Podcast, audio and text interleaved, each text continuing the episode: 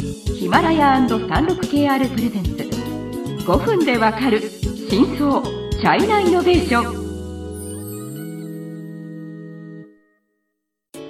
皆さんこんにちは。36KR の委員です。はい、日本経済新聞の山田です。はい今日もイノベーション中国の最新事情をお伝えしていきます。えー、と今日は中国の宅配事情についてちょっとお話ししたいですね。はい、はい。えっ、とまず宅配まあその日本でもそのアマゾンだとか楽天っていうのはありますけど、中国はどういうものがあるのかっていうのをはいまず委員さんに説明をしてもらった方がいいか。宅配宅配っていうかっ、てなると、ままず多分思いつくのはやっぱり EC ですよね e コマースの宅配ですね。うんで中国は、まあ、今世界で最大級のこう e コマースの企業アリババがあります。はい、で実は中国の中国人がこんなにこう宅配？そうやっぱりその最初のそういう慣習がこうアリババみたいな EC 企業が根付けたんですね。あのえーっとまあ去年のアリババのそのビッグセールの時1日でビッグセールっていうのは11月11 11月日。11月11日あの独身の日って言うんですけど111だからうんうんうん。1日で4兆円の売り上げを、日本円で4兆円。日本円で4兆円、で多分三越のわからない20年の売り上げかもしれないですけど、うんうんっていうぐらいやっぱり中国人はそのネットで買い物してるので。まあここ15年ぐらいかな。10年ぐらい、はい、10まあ、そうですね。10年ぐらいか。15年ぐらい。ですよね、はい。アリババと、はい。あと JD あジンドンとかジンドンとかね、まあ、最近は、まあ、ピンドーととかかっていう、はいまあ、はいうープラットフォーマーというような感じの大きなまあ e コマースの会社がそもそもありますと。そうですそうですでやっぱりそこから中国人の感覚の中ではどんなものでも EC で買えるっていうのが実はありますね。そうですよね。はいであ一応こう調べたんですけど、えー、と中国今年間の宅配取扱い数、年間は今600億個ですよ。うんうんうんうんで2018年日本の年間の、えー、と件数は、えー、と43億、うん。なんか十何倍の差があるんですね。うん。うんうん。まあまあ人口から言うとそうかなという気もしますが、まあまあまあありますが。まあまあまあでかいのはでかいですよです。間違いなくは。ねい、でその延長線から来るのはフードデリバリーですね。でね。はい、で、どんな会社があるのかフードデリバリー、まあ出前ですよね。出前。簡単に言いますと出前、で今まあ一番大きい会社はメイトアンうん。とかあとまあウールマーみたいな、うんまあいくつかのプラットフォームがあるんですけど、はい、まあこれは日本でいうところのウーバー。まあ日本っていうかアメリカの会社ですけど、ウーバーイーツですまあ、ウーバーイーツ。これは東京とかだと街中で結構見かけますけどそうですね。それがもう全然日本とは違う規模でもともと普及していたっていうことですよね。そうですそうです。で本当にまあ一応多分世界一フードデリバリー愛する民族で言われてるんですね。あの2000多分去年6月の時点でうんだいたい4億人ぐらいもうフードバートあフードデリバリーをこう利用してる、つまり中国のネットユーザーの半分ぐらいはみんなそのサービスを利用してるっていうようなデータが出てるんですよ。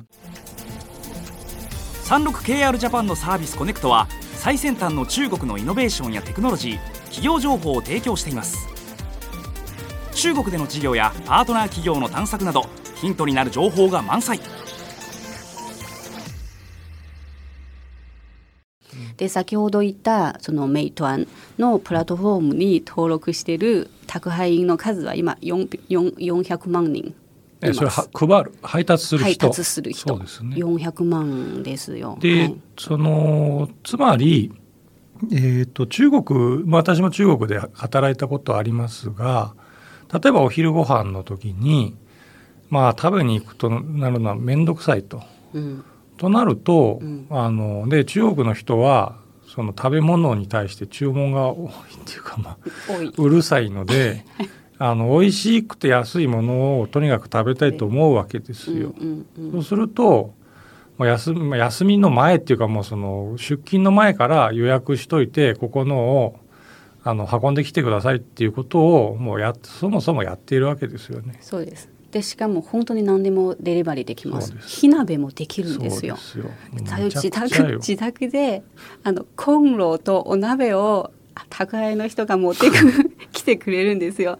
でそれ食べ終わったらまた回収して来るので本当にすごいんですよ。でいうぐらいそのなんてデリバリー経済が発達してたので今回のコロナの時もはい、それがちょっと別の形にうん発展したっていうことですよね。別の形でいうのはあの買い物代行買い物のまあ、それもまたすごく中国らしい話なんですけどみんなあの外出規制で出られないじゃないですかで買い物行けないのでで宅配のお兄さんに「すいませんじゃあトイレットペーパーを買ってくれ」とか「野菜を買ってくれ」とかっていうのを割と普通にお願いしちゃうんですよ。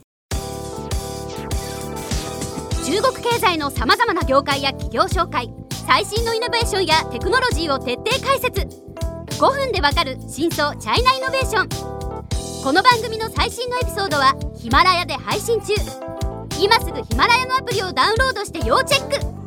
でそうですよ。本当に。まあでそれはね、人数を例えばあるマンションうん。の人が、うん。例えば30人がお兄さんうにん買ってきてって言ったら、うん、お兄さんとしては仕事になるんでそうですよ。嬉しいし。だからまあウィンウィンウィンっていうかプラットフォームにとっても、まあ、もちろんこう利益になりますし、で宅配のお兄さんもまあ仕事も、まあ、もちろんお金ももらえるしでまあ普通のユーザーにとってやっぱりその手軽にねね。そうです。だからすごい当時買い物代行のサービスが出た時はすごいって思ったんですね。さすがって思いました。でその、デリバリーの人っていうのはまあその、まあ、地方都市から来た、まあ、出稼ぎの人みたいなうん。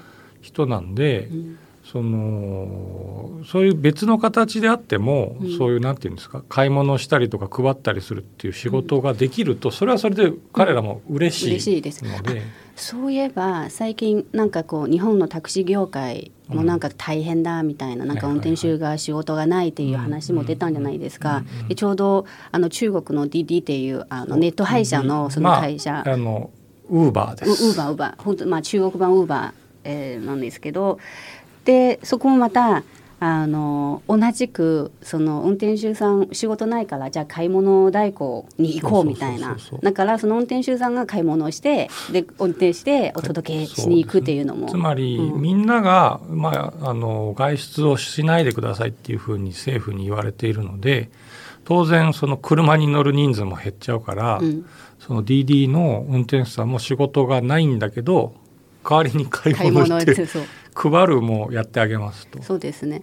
でそれはまあコロナ期間中だったんですけど今お割とこのビジネスモデルも面白いなって多分 DD とかも考えてて今割と正式正式まあ正式のサービスとして今開発中なんですよ。でいくつかの都市で今代行サービスの、えー、とこうビジネスがもう始まっているというところですね。はい。はい。まあ、ということでコロナのうちに新しいサービスの芽は出てますねと、はいいうことですね。発想チェンジはい大事です。はい。